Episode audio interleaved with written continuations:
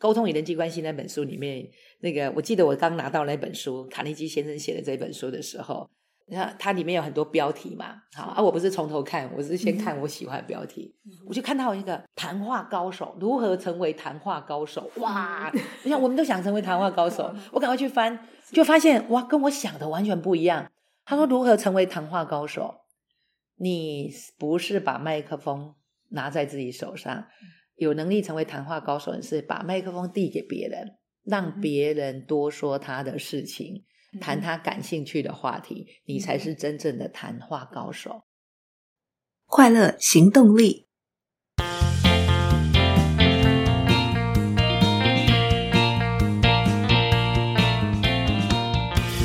Hello，欢迎收听《快乐行动力》，这是一个学习快乐、行动快乐的 Podcast。我是向日葵。在上集的节目里，我们听到连老师分享他与卡内基的渊源，他如何自我觉察到采取行动，从台下的学生进化到顶尖讲师的心路历程。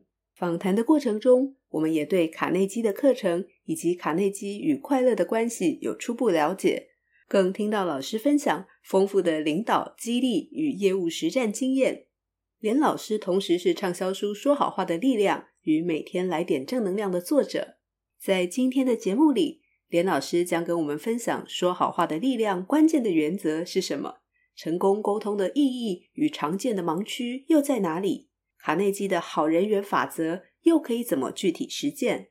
而且连老师还分享了连爸爸来卡内基上课，成为连老师学生的温暖真实故事。现在就让我们开始收听笑声不断的访谈。卡内基训练董事总经理连桂慧老师专访。下集，向日葵想请问连老师哦，为什么当初会想写《说好话的力量》这本书？您的起心动念是什么？希望阅读这本书能为读者带来什么样的思维改变跟影响？其实这个真的是意外，意外。这个刚刚在跟向日葵在。在聊，像是可以说他呃做这个 p a c k a g e 是自我疗愈哈，对不对，对？开始的，其实呢，应该这么说，从二零一零年开始，好，嗯、我每天我给自己的一个要求就是每天要给自己一睡觉前就是正向结束今天。要正向结语今天，因为你每天都会遇到一些鸡飞狗跳、有可能挑战的事情，而是很多人都会用负面的表述去讲。哎，我今天怎么了？我遇到什么什么什么样的状况？但是我觉得这种负面，很多人那时候都会写在 FB。那我我心里就会想，你这么多的负面的一个讯息，别想得到别人什么样的回馈呢？还是你想要影响谁呢？跟你要让别人跟你一样负面呢？还是我要言不由衷的安慰你呢？所以我发现这样子。不对的，我应该要正向结语每一天。所以呢，我每天睡觉前我也会写一段话，是跟今天的心情还是今天的遭遇有关。嗯、然后刚开始只是自己写好玩，那后来呢就分享给学员，嗯、而且我没想到呢，很多学员都很喜欢，他就开始收集，然后就说、嗯、啊，老师，这你今天写到的是我的心情啊之类的，啊写写写写写的写到。每天写，每天写，写到后来呢，就有学员，他是出版社，他就说：“哎、嗯，老师，你那个短文哈，其实真的可以出版，因为你那个都真的很很有影响力。嗯哼”那后来呢，就出版社就来跟我谈的时候，他们就发现，哎，只出短文好像有点薄弱。他说：“老师，你可以用故事来、嗯、来来分享。”那刚好那时候我要被又要被调到大陆去，那个那个要被调到大陆去，嗯、我就想说，嗯，好啊，那就为。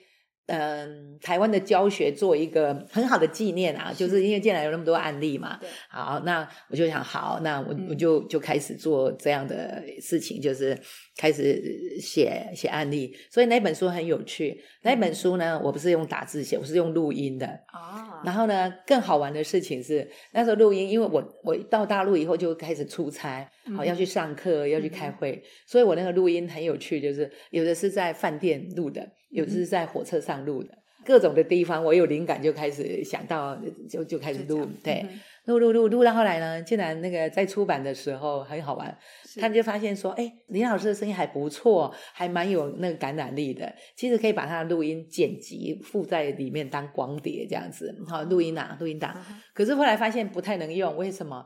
因为里面太多背景音了。说林老师，你到底都在哪里录的？我说哦，没有，因为各种那个 各种交通工具上，我觉得真的善用时间很重要，对不对？然后呢，反正就最后，反正大概他也收集到，我忘记几个故事了。嗯哼。啊，收集在那个那个 CD 里面这样子，所以他后来第二本书的时候，他说：“李老师，麻烦你录音的时候在安静的地方 好吗？特别，请你不要。”他说：“如果我们要真的要出那个光碟，真的你那个背景音太多。”我说：“哦哦好。”所以你看有多不专业。其实真的是说好话的力量，其实是在总结我在台湾的教学的一些感想跟点子。啊，真的阴错阳差，我没有特别想要出书，只是就那个学员每次都讲啊，老师你那个书，我们可以那个啊，可以可以出啊，对，就很好玩，然后就想着要写了，然后那时候还有学员说，老师我跟你讲哦，你如果出书哈，嗯，我就买来，然后呢，我要买多少本，我要买来铺我的床这样子，感 感受正能量，我说真的假的？就后来真的做来以后，他真的拍给我看。他把他买了买了书铺满他整个床，铺完拍照给我看以后，再再把书送的这样子，嗯嗯嗯、表达对老师的支持，对对对，就就很有趣。所以那时候其实起心起心动念，就真的就是把一些学员有突破的案例，嗯、因为我们讲说说故事会比比讲大道理人家听进去的机会比较大。嗯哼，啊，说故事只说好话量，大概就是用说故事的方式去做。就你知道很有趣，我们我们有些人说。老师，你知道我把你那一本书哈，因为我妈妈眼睛不好，她没有办法看书，嗯、我是念给她听，就每天念一则故事给她。然后我妈很喜欢你的你的书的那个内容，这样。我说啊，真的、啊，还这个还意外收获这样子，虏获了老人家，说嗯有道理，你讲的有道理这样。这当时的情况，啊哈，我觉得是非常非常有意思的，就是。您觉得可能是本来没有这个起心动念，但我觉得是吸引力法则，就是您的学生里面出版社的学生，他就已经感受到这个书，嗯，一定是会畅销，一定是没有那时候根本没有想过畅销这件事情，就想说好啊出书，更没想到说什么跟畅销有关系，可是也不知道为什么后来会畅销，而且那时候我已经在大陆，那时候他还出版的时候还跟我说，哎，要有那个新书发表会，哇，新书还没有，可是我在大陆啊，我那时候很忙，你知道，在教学。后来他只好敲我的时间，然后真的、嗯、真的回来。可是新书发表会也很好玩，因为出版社就是说新书发表会他们要当主持嘛。啊，我说啊，你会做什么？他说啊，我们会访问啊。好、嗯，你为什么出这本书啊？什么什么？我说这样子啊，那你不用，嗯、我负责安排主持人。因为不是有很多讲师嘛，uh 很多好朋友，我说哎，让他们来主持好了。因为卡莉讲师怎么不会很会讲啊？对。嗯、然后呢，我说你有哪些架构要问，你告诉我，那、嗯啊、我就来讲这样子。是好啊，结果后来反正出版社都没事，就是我们的讲师当主持人，嗯、然后很还会很会互动。然后呢，新出发表会，他说他也没看过那么热闹的，那么嗨的啦，就是听众也很嗨，因为很多学员就想啊。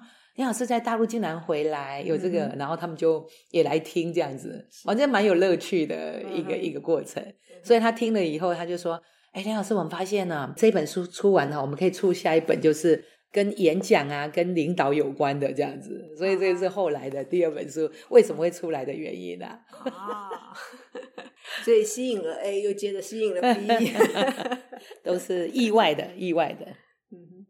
那读了这本书，向日葵看见很丰富的案例、方法、技巧跟诀窍。我也想请问老师，就是说好话的力量究竟是什么？要发挥这个说好话的力量，最关键的核心原则又是什么？嗯，刚好最近我常常在在跟几个学员主管呐、啊，啊、嗯哦，他们在讲，他说啊，现在人哦，常常都没有在做事，嗯、那有很多负面的想法。好、嗯哼哦，那老师，你在管团队会不会这样？我说会啊，因为很多人是习惯。嗯、我说他习惯负面表述一件事，真的。好，比如说，哎，你为什么找向日葵来来采访？你为什么不找某某比较有名来采访？哈、嗯，哎哎，为什么那个行销不做什么什么什么事情？我我我说我每次到一个团队，我最常做的一件事就是。让他们改一下，把它正向表述一下。就是你说，哎、为什么你要找向日葵来采访？你如果正向表述，你会怎么说？他说：哇，向日葵来采访你会对我们整个正能量有什么帮助？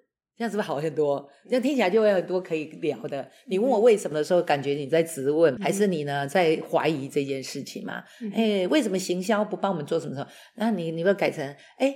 那我建议行销可以帮我们做什么什么什么什么？那这样是不是大家比较愿意做事？嗯、所以我说我们在工作跟生活上，为什么很多人是习惯负面表述？嗯、那你习惯负面表述，对方的情绪不会比较好。也也许你没有这个意思，但听的人会不舒服啊。说、嗯、你在怀疑我吗？你在质疑我吗？你不知道我多辛苦。嗯、衍生以后，你给我的回应也不会很好。嗯哼。那你给我的回应不会很好，我当然也会不好，两个负面情绪互相影响，最后就出来了。嗯、啊，所以我们说，你可以用正向的一个表述来做这些事情，那就会不一样。嗯、我我举一个有趣的例子啊，嗯、我那时候刚又又从新竹调台北的时候，嗯、那我那时候办的那个叫做高阶主管研讨会，我们在每隔一段时间会有一个比较是卡内基领导力的主题，然后让他们同仁可以邀高阶主管来参加，嗯、然后来参与。然后那一次呢，同仁就很认真邀啊，就想说连老师好不容易有空啊，可以主持，好邀了，邀了以后呢，下午两点的研讨会，大概一点的时候，外面下雨，哈，我们这个玻璃窗往外看，嗯、下雨了，就有同仁就开始讲，哈，怎么下雨了？那等一下是不是就没有来宾要来了？还是来宾就会减少？哎，他一这样负面表述，嗯、旁边就有人说：“对呀、啊，你知道我好不容易邀了谁谁谁谁，万一他不来怎么办？”嗯、好，他讲哈，B 是这样讲，对，好，C 就讲说：“啊，这样子，我的好不容易呢，我们呢都空出时间要办了，啊，没人来怎么办？啊，越听好像越严重，对不对？对，我我心里就笑了，我说：“哎，一直告诉你们要正向表述，然后我就扣起 A，我说：哎，你如果正向表述你刚刚那句话，你要怎么讲？”他说：“他们大家就这样，就嘴巴张大看，看高对的，然后就说：啊，下雨了，哇，下雨还能来的高阶主管，绝对是真爱，哦、对吧？这样好一点。我说 OK，过关。好，那 B 呢？你要讲，哇，那我今天好不容易邀了那么多的来宾，那我要赶快提醒他们，今天下雨路上小心。哦，我说 OK，好，这样也过关。啊、好，第三个就说。”啊、哦、哇！我们花这么多时间呢，办这个活动哦，今天的活动一定很成功。我说好，也过关。我说你看，嗯、你们也讲完，是不是氛围比较好？嗯，你为什么要互相负面影响负面呢？嗯嗯。所以他们现在我们同仁都已经习惯了。刚开始呢，负面表述，他们现在会自我 coach 了，就会说 哦哦，对对对，不对不对，我不应该这么讲哦，我应该呀。像他们有一天就问我说：“哎，老师，为什么那个寒假青少年班呢？”不多排一点那个精华班，因为很多小孩都会出国这样。然后他们问我为什么，完以后就就啊，不对不对，我不应该这样讲。老师，我建议哈、哦，寒假青少年班多排一点精华班，密集的，会有更多小孩来上课。我说很好，你已经自我扣去了。所以说说好话的力量的秘诀是什么？其实应该就正向表述，嗯，还是正向传达你要传达的事情，是对。啊，这个有些时候，有时候就跟家庭的关系、关系家庭有关系，嗯、还是我们跟别人互动的，还是团队氛围有关系。嗯、但是这个是可以改变的。是，至少我我就发现说，我们现在我们团队现在也会互相 coach，就是说有人开始抱怨说啊，哎呀，今天那个客户跟我约说要来跟我谈话，我都在等他又没来，哎，放我鸽子。嗯、就有人说。那你你如果再跟他约，他一定会来，因为他会觉得对不起你，他可能就会来了。我说对哦，那我说那那样的信心跟那样的交流就会不一样。我想这是说谎话很重要的关键，不一定要你要说多好听的话，但是正向表述事情是很重要的。嗯，对。这本书在对专业经理人谈沟通的心态跟方法，我想请教老师，认为成功的沟通应该怎么定义？那沟通就是说服吗？如果同仁对主管的指令心不甘情不愿的接受执行，是成功的沟通吗？又或者沟通要做好，有更深刻的层次意涵？嗯，这从小到大我们都在学沟通哈，嗯哼，啊都没有人教我们怎么怎么做才算是好的沟通。我我常跟我们的同学讲，我说沟通是以对方听懂为主，嗯、可是我们常常都忽略。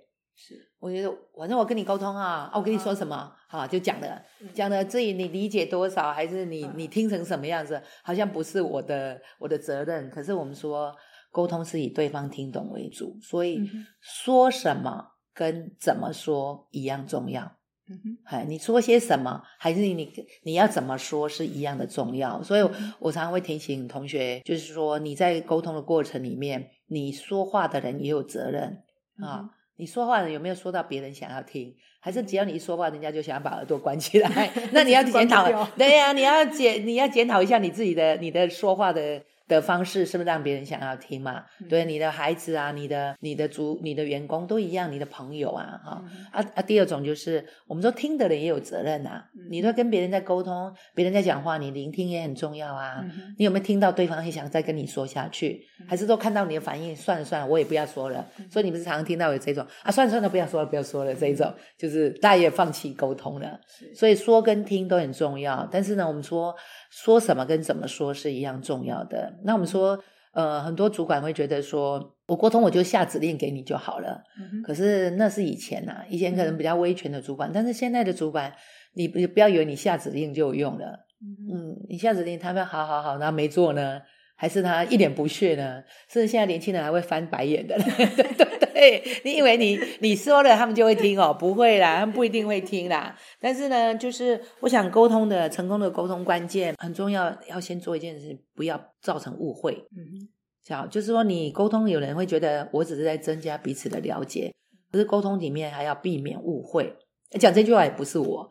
是那个美国麦克阿瑟将军，他说沟通不是增加了解而已，沟通还需要避免误解。可是是真的是这样。后来越我越在教沟通，就越发现很多沟通都是会沟通不顺畅，都是误会了啊。误误解有来自不同的方向，一个是我说话的样子让你误解，我的表情让你误解，嗯、我的语调让你误解了，有没有可能？也有可能呢。还有一种就是。我觉得你不想要了解我，还是我觉得你根本对我讲的不感兴趣。好，所以我们说双方都都要去做一些调整，就是我说的语气、我的情绪、我的感受是不是跟对方同步，这很重要。嗯嗯、所以我们说打动人先的沟通，是你能够让对方有所触动。嗯、那这个就包括你的情绪面、嗯、你的语调、你的表情，都是要在里面的呀。嗯好。啊，不然呢？有人讲要照照这个稿子练，嗯哼，好，你就能够你你就能够让别人听进去啊？没有啊，马上转台，是催眠大家，啊，对不对？对呀，啊，这沟通哪那么容易？嗯、我们的表情、我们的说话、我们的样子、我们的语调都是在这个里面。还有就是说，如果我跟别人在互动的时候，我怎么样真的让对方觉得，哎，我很愿意听你讲，我很愿意跟你互动，哎，这也是一个部分。像你啊，为什么很多采访者？受访者看到你就很开心，讲个不停，因为这个向日葵就是有聆听到了别人很想要说嘛，那这也是一种沟通啊。那谢谢老师又鼓励我，是真的是这样子啊。对，虽然这本书叫《说好话的力量》，向日葵读到更多的成分是把话说好的心态与方法。我想说好话跟把话说好的意思其实不太一样。说好话指的是说出这句话本身是句好话。那在老师的书里也提供了好多的页面，让读者可以写下来。诶，今天我想说的一句好话。但是其实我觉得连老师分享的智慧是直接切入把话说好的这个高度。那所以我想请教老师，就是学习把话说好，依您的观察，我们最容易陷入的盲区在哪里？是听都没听清楚，还是说的让人家不想听？又或者是在情绪的那个当头上沟通？想建议听众朋友最简单直接的改变切入点哦。如果听众朋友想要把话说好，那怎么开始？嗯，把话说好很重要，但是大家很多人都只是想要说话而已。嗯，对啊，只想要说话。嗯、我今天看到朋友。就抓着他巴拉巴拉巴拉开始讲，那他有没有在听？你也不 care 啊。还有些人还会打岔，对吧？就是别人在讲，你可能就直接切入，就说：“哎，我跟你讲，我怎样怎样。”就说我们常常都会以自己为中心在说这些东西，还是呢？比如说你在家里面，你就很快的把你的指令下完，好说完，我觉得我说完了，我的小孩就应该听了嘛。不会啊，因为他根本没有让他有想要动起来，那你就会觉得说怎么叫不动？可是你根本没有让他想要听，他当然叫不动。所以我们说把话说好很重要一件事情，就是说卡内基有一条原则还蛮有趣的，但是我觉得很很好用，叫做谈论他人感兴趣的话题，谈论别人感兴趣的话题，是不是谈自己？嗯哼，啊，结果你知道为什么会很重要？因为那个沟通与人际关系那本书里面，那个我记得我刚拿到那本书，卡内基先生写的这本书的时候，它里面有很多标题嘛，好啊，我不是从头看，我是先看我喜欢的标题，嗯、我就看到一个谈话高手如何成为谈话高手，哇！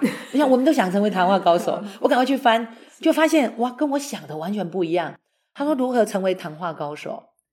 你不是把麦克风拿在自己手上，有能力成为谈话高手的是把麦克风递给别人，让别人多说他的事情。谈他感兴趣的话题，你才是真正的谈话高手。后来，当我在越教卡内基，我就发现这一句话真重要。你有没有谈别人感兴趣的话题？可是你在谈别人感兴趣的话题，就是在于你有没有专注在眼前这个人，你对他会不会有多一些的了解，所以你才会知道他感兴趣的话题在哪里。你有多了一些关心，甚至多了一个温暖，所以你才会知道他感感兴趣的话题在哪里，你才能够引导。所以为什么说向日葵？我就说向日葵很认真的，每次在采访前都做了很多的的访纲的一个准备，是来自于你就是专注在这个人，你呢谈对方感兴趣的话题，所以对方愿意跟你多讲。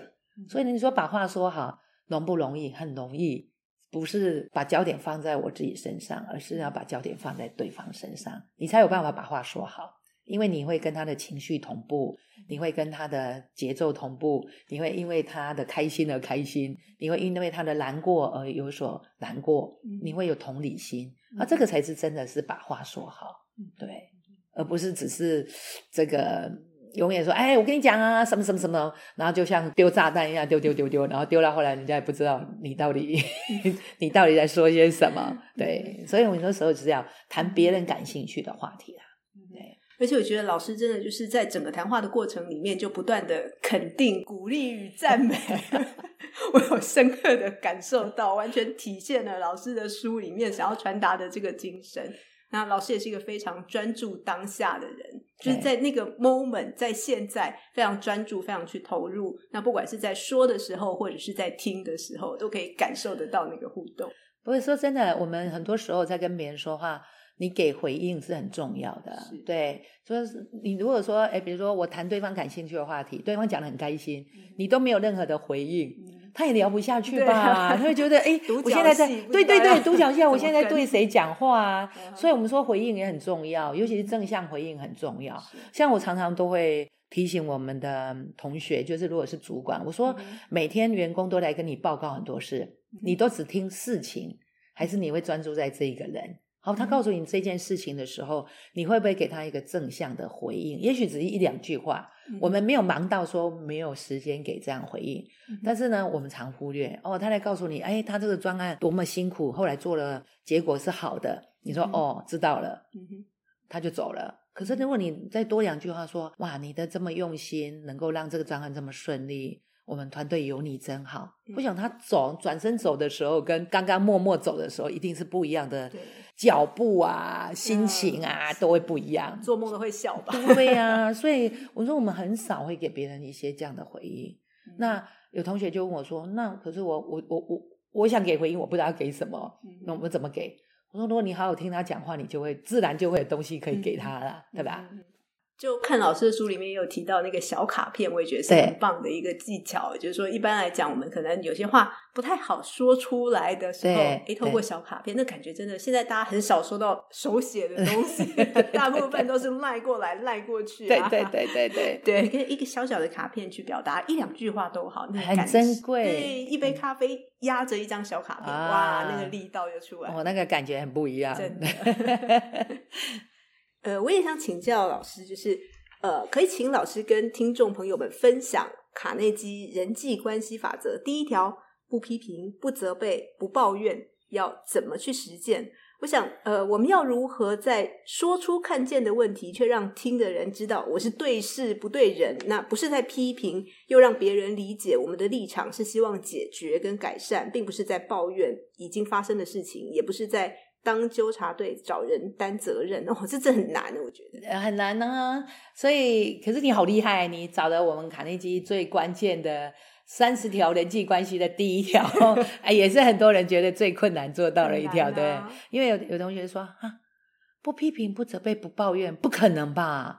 因为真正真正的有有有学员这样问我，就说：嗯、难道员工犯错不要去指正他吗？难道小孩犯错你不要指正他吗？其实卡内基先生的意思不是说别人犯错你不要去指正他，而是说我们很多时候在处理别人问题的时候，都太多情绪化的字眼加在里面。比如说，我们有青少年同学就说：“老师，你知道我在家里面，我如果念书念不好，考试考不好，我妈妈会怎么说？”我说：“嗯，下次努力一点。”他不是，他会说：“你怎么那么笨啊？啊，这么简单的考试你怎么不会呢？”好，哎，你看这种指正，我马上可能就会把耳朵关起来了。哎，那你你开始说他笨的时候，你告诉他要怎么做，他大概也没有在听吧？因为那是情绪化的嘛，对。嗯、那我们说，我们那时候呢，年轻的时候去打工，然后我们如果呢做错事，我已经很很内疚、很难过了。你的主管又跟你讲说：“嗯、你是猪吗？哈，这事情都不会，这么简单的事情都不会，是人都应该会做好啊？你怎么回事啊？”好，做完了再告诉你怎么做，其实你也没在听，因为你一直 care 他讲的你是做这件事情。嗯、所以呢，我们很多时候都会用情绪化字眼在做沟通。可这种情绪化字眼越多的时候，其实对方要改正的机会越小，根本听进去，对，没有办法听进去。所以卡内基先生他所谓的不批评、不责备、不抱怨，并不是说你不要去指正别人的缺点，而是你要告诉他。但是你在告诉他的一个过程里面，你需要呢帮助他能够真正的面对他的问题。那你如果正向的面对，正向的表述，其实对他来讲，他还会改正的机会会比较大一点。嗯、那你刚刚有讲说，哎，怎么样不要让人家觉得我们是只是在指责还是纠察队？所以我们常常讲说，不抱怨是什么？不抱怨自己跟不抱怨别人都很重要啦。嗯、对，那因为你越抱怨，你只是停在那里等着大家改变而已。可是呢，我说你所谓的不抱怨是什么？就是说我可以讲出问题，但是我要有一些建议方案。所以我们常常讲说叫做建设性的不满，对，嗯、我可以讲出来指出问题的点，但是我针对这个点，我给你一些建议，不是情绪化的，好、嗯哼，也不是呢让你没面子的，好，那这样子的不批评、不责备、不抱怨，才会真的有效，对，嗯、因为很多人会觉得在公开场合，你把我骂一顿，说我做错事了，我硬死都不承认呐、对，因为每个人都会爱面子嘛。可是，如果是你私底下告诉我说：“哎，我就发现这件事情哈、哦，有一些状况，那你要不要去改一下？”嗯、那他听进去的机会又会更好一点。嗯、对，所以要给一点建设性的建议。建设性的建议。对。那老师，您在遇到挫折的时候，又是怎么激励自己，为自己补充正能量呢？遇到挫折，激励自己哈，挫折是很正常的啦。嗯哼，我们应该这么讲啦，就是说。遇到挫折是正常的，只是说你要怎么样去看待。如果说这个挫折反正总是会过去，那那其实你就不要花那么多时间在纠结这件事情。那如果说这个挫折是我们我们常讲说卡内基里面讲到说，你要设想最坏状况啊，那最坏状况是什么？设想以后，你要准备接受最坏情况。说这个最坏情况，你有没有办法接受？嗯、哼然后如果有，那再来再来想怎么样去改善这个最坏情况。嗯、所以呢，如果遇到挫折，你就会想：哎，这个问题最坏情况是什么？这个问题最坏情况可能是案子就就就没啦。好，嗯、那我可以接受。如果我尽力了，然后案子还是没了，那我还是要接受。可是，在还没有没了之前。你在担心案子没没了之前，有没有哪些可以去改善、可以去修补、可以去做的？这是一个嘛？那第二个就是说，比如说有一些最坏情况，像我那时候，我爸妈刚好同时都生病，因为他们两个，他们两个是同年纪。那曾经有一段时间，就是呃两个人同时住不同医院。那时候突然发现说，哇，我们家四个小孩都不够用，因为两边都要照顾。那那其实说你最坏情况是什么？最坏情况可能真的他们就可能就离开了。嗯，有可能啊，有可能他们真的离开。如果没有没有弄好，那你要不要接受？你想要正向看，他们现在八十几岁了，如果真的离开，也算高寿，好，那也也也 OK。好，那怎么改善呢？那就要想怎么样去寻求医生，好，甚至问别人还有哪些方法，好，跟医生沟通，还有哪些方法可以修正，甚至可以去做。我说。专业要交给医生，是但是我们的家人呢、啊？好，我们如果要、嗯、不要让大家会舍不得他离开，那你在舍不得他离开的过程，你要做些什么？你可能要去道别、道歉、道爱、道谢都有可能。好，所以就是说，我没做好更多的准备，你才有办法真的帮助到你自己啦。所以你遇到挫折，像我现在。遇到挫折很快就会站起来，原因就是想，反正。再大的事情，就是活着都还是算是好的。只要活着，然后健康，好像一切都是很好的事情。好，没有什么大不了啦，应该这么说啦。人生所谓的生死，好像也没有什么好那么在意的啦。对，只是现在我真的会这样跟已经有这样的一个体会。对，真的有这样的体会。尤其看到我爸妈生病，后来走了以后，我就发现真的是这样子。人生除了生死，最近也常遇到有一群很年轻就走了。哦，对，那后来想他有没有遗憾？那好，那他因为他遗憾所以走，那我要提醒我自己，那我在走的那一刻会不会遗憾？如果没有遗憾，那那就做不要有遗憾的事情。嗯嗯、你花太多时间在纠结在一些事情上，不好玩。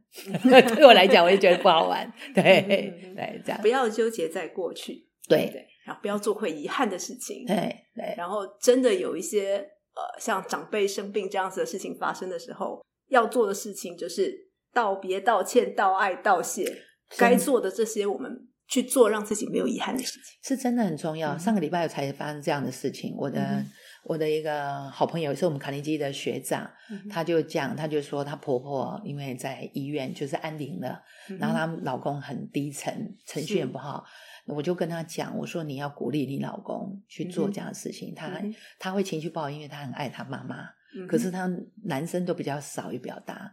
我说，我以我对你老公的了解，如果他没有把他内心的话讲出来，万一他妈妈真的走了，他他的情绪会荡到谷底。所以你一定要鼓励他，想要跟妈妈说的话要去说。我说你一定要做这个事情，你也是一样啊。他有听哦，他真的听了，然后他鼓励她老公去做。是，他说她婆婆已经在昏迷了，可是当听到她老公讲那一段话，她眼泪真的就掉下来。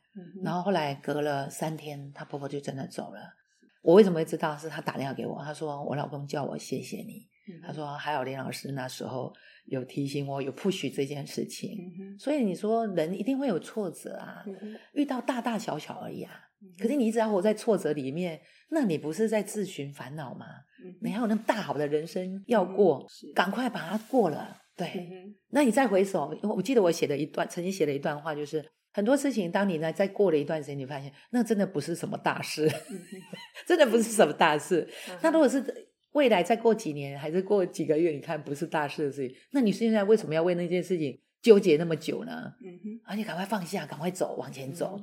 所以我们我常常跟我们同仁讲，向前走的勇气很重要。向前走的勇气，对，你真是走一步、走半步都好，但是你就是要向前，因为人生还要过嘛。是，对。觉得今天真的是被老师灌满正能量，对，是。那呃，我也想请问老师哦，就是假设上过您的课的学生，他听到了这一集节目，现在的您会希望对他们说什么？哇，这个问题真好。我我觉得最想跟这个我的学员他们说的，就是好好的爱自己。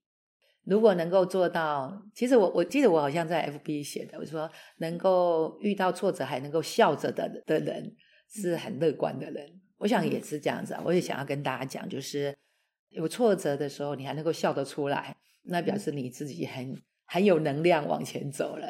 所以呢，看到挫折就笑了，对，然后就往前走了，对，这我想最想跟大家讲的，更想跟大家讲的话。听到老师谈到他的 FB，我这边一定也要跟大家好好推荐一下。如果大家要补充正能量的话，大家只要到袁老师的 FB 粉专，你会看到非常多一篇接着一篇的正能量语录，而且很多是老师的原创文，是真的是非常非常激励人心。对呀、啊，听说你偷偷的加入了这样子，我偷偷的加入一段时间，一段时间的。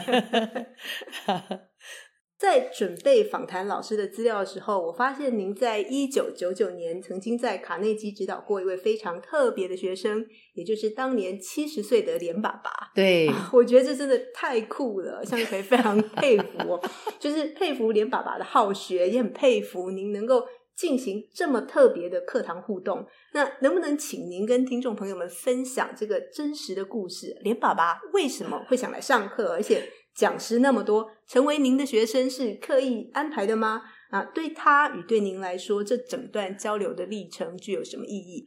哦，对，这件事情是很神奇。我爸爸是我们所有卡内基的员工，因为你知道，我们卡内基的员工的直系亲属来上课是免费的，可是从来没有人用过。我爸爸是第一个，可是从我爸爸来上课以后，激励了很多同人的爸爸，还是妈妈，还是另一半来上课。其实这个这个是一个很有趣的事情，就是我前面不是有讲到我爸爸。对我要进卡内基，他是反对的嘛？好、嗯哦，可是到后来他是认同的。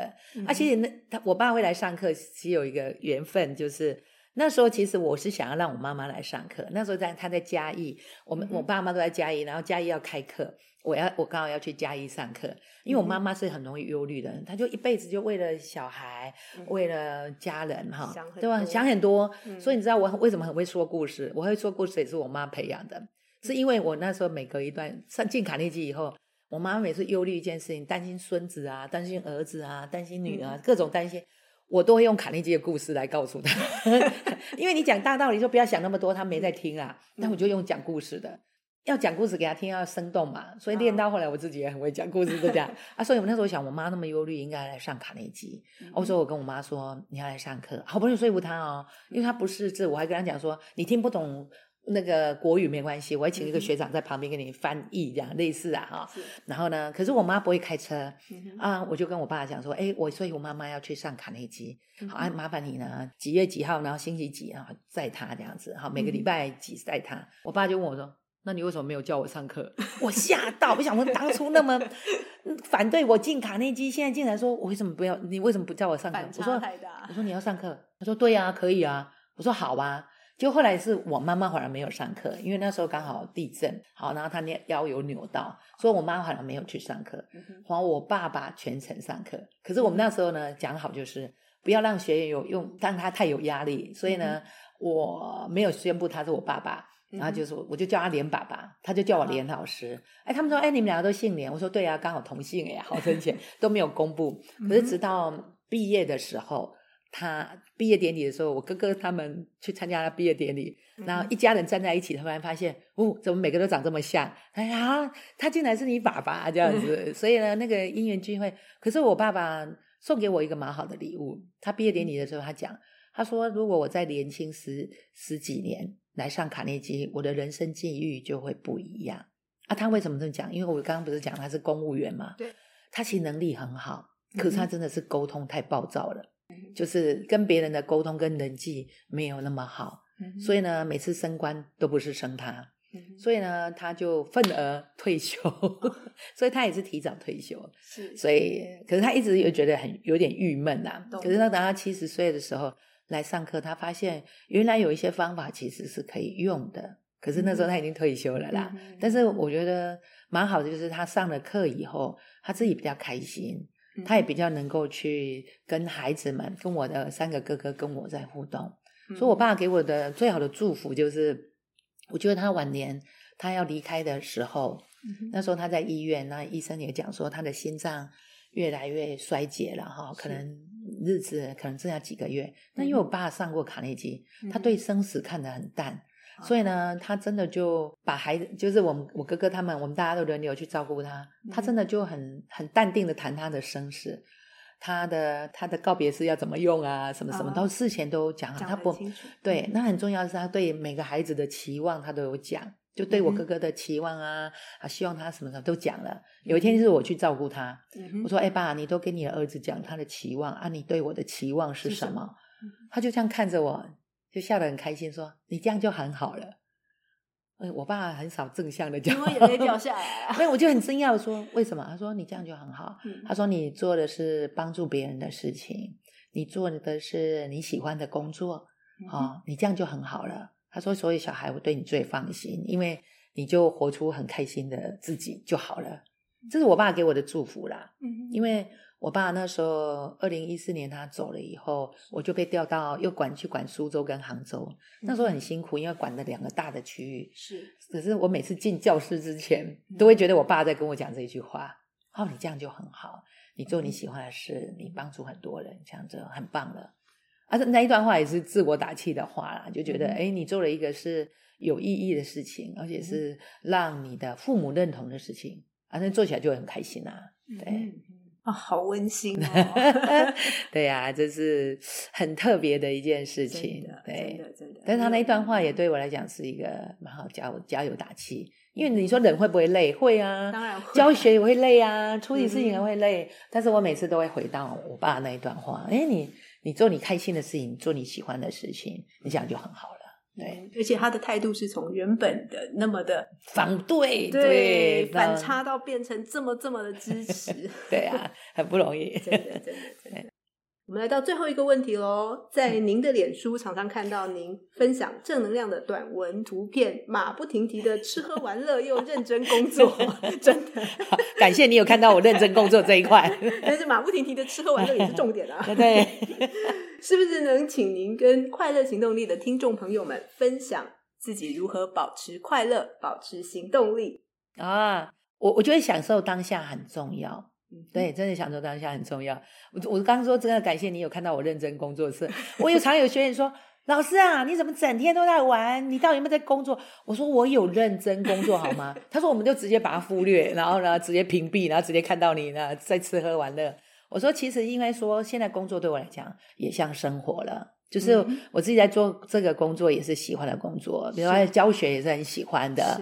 那同仁，因为我现在想到是，因为我在卡内基教学三十年，我也很想传承，嗯、所以在跟同仁在互动，我也很开心。嗯、因为我是真的很想要把一些好的教学、好的管理传承，所以我也很开心。那玩乐一定要的哈，嗯、你知道为什么我要喜欢吃喝玩乐？其实也跟我妈妈有关。我妈妈呢，就是以前就很照顾家人嘛，嗯、所以她的她在这一辈子里面出国三次，都是我带她出国的。嗯、然后每一次都是求啊、拜托啊、引诱啊，然后就一次带她去泰国，嗯、一次是跟卡内基的学长，他带他妈妈，我带我妈妈去日本，嗯、那一次是去加拿大，因为我大哥在加拿大。哈，那、后来我要再带他出国，他就不要，他说啊，孙子要照顾啊，反正有各种家人、嗯、家里的事情绑住他。可是当他晚年的时候，因为他骨质疏松，他后来是坐轮轮椅的，他是没有办法走啊。嗯、对，嗯、所以他每次都会跟我讲，后后面几年都跟我说，他很后悔，他那时候可以走走动的时候，我我要带他出去玩，他没有出去，嗯、所以他觉得很后悔。啊，所以因为我从以前其实就对很多新奇的事情感到好奇，就会很好奇啦，嗯、所以我很喜欢做各种尝试，包括玩啊，包括吃。嗯、然后我爸常常就会练说，整天往外跑啊，那么朋友那么多之类的。嗯、我妈妈都会跟他讲一句话，她说啊，趁他可以能走能跑，多出去尝试有什么关系？嗯、所以反而是我妈妈的影响，让我知道说。我也不知道我的生命会多长，你也不知道你会活多久，嗯、但是呢，反正就是开心很重要。当然，然后呢，嗯、你想看的人，像我，因为我看过太多，不能说生离死别，但是也真的很多学员就是临时走啊，还是有些学员就生病了啊，这些、嗯、参加很多的告别的这种状况，我就觉得你想看的人，你就赶快去看；嗯、真的，你想要做的事，就赶快去做。啊，所以我我是不太有那个叫做拖延的，所以有些时候说学员说哪个地方好玩。我说好啊好啊好啊，然后呢，哎，我我就会真的我就会排假，因为其实我的、嗯、我的时间很满的，就是要上课啊什么，嗯、剩余的时间我就好。啊，比如说哎，我突然想到哎，哪个学员很久没看到他，我想看他，嗯、我就会约，然后就真的去看他，好、哦，所以就真的就是这种就是减少让自己后悔的事情，还是遗憾的事情啊，就赶快去行动啊，就赶想吃就赶快去吃啊、哦，想玩就赶快去，想看的人就赶快去。啊，这是我我的生活原则啦，嗯、所以他们才会说你怎么整天吃喝玩乐？其实有些时候去吃吃东西都是约朋友，啊，这些朋友聊一聊，其实就像看一本书一样啊，嗯啊，也很好啊，啊，但是大家都很开心，那、啊、这样就好了。对、嗯，每个人都是有故事的。哎，对对，赶快去见一见，赶快去聊一聊，想做什么就去做。那有什么不快乐、没有行动力，一直行动啊，因为又会有新的 点、新的事。是的，就是这样子，没错。啊，非常谢谢快乐大来宾连老师上节目跟我们分享，我们可以怎么学习把话说好，让听的人听进去，更容易采取行动，学习做个帮助别人成功的人。再次感谢连老师，谢谢，哎，谢谢，谢谢，谢谢各位听众，谢谢向日葵，谢谢。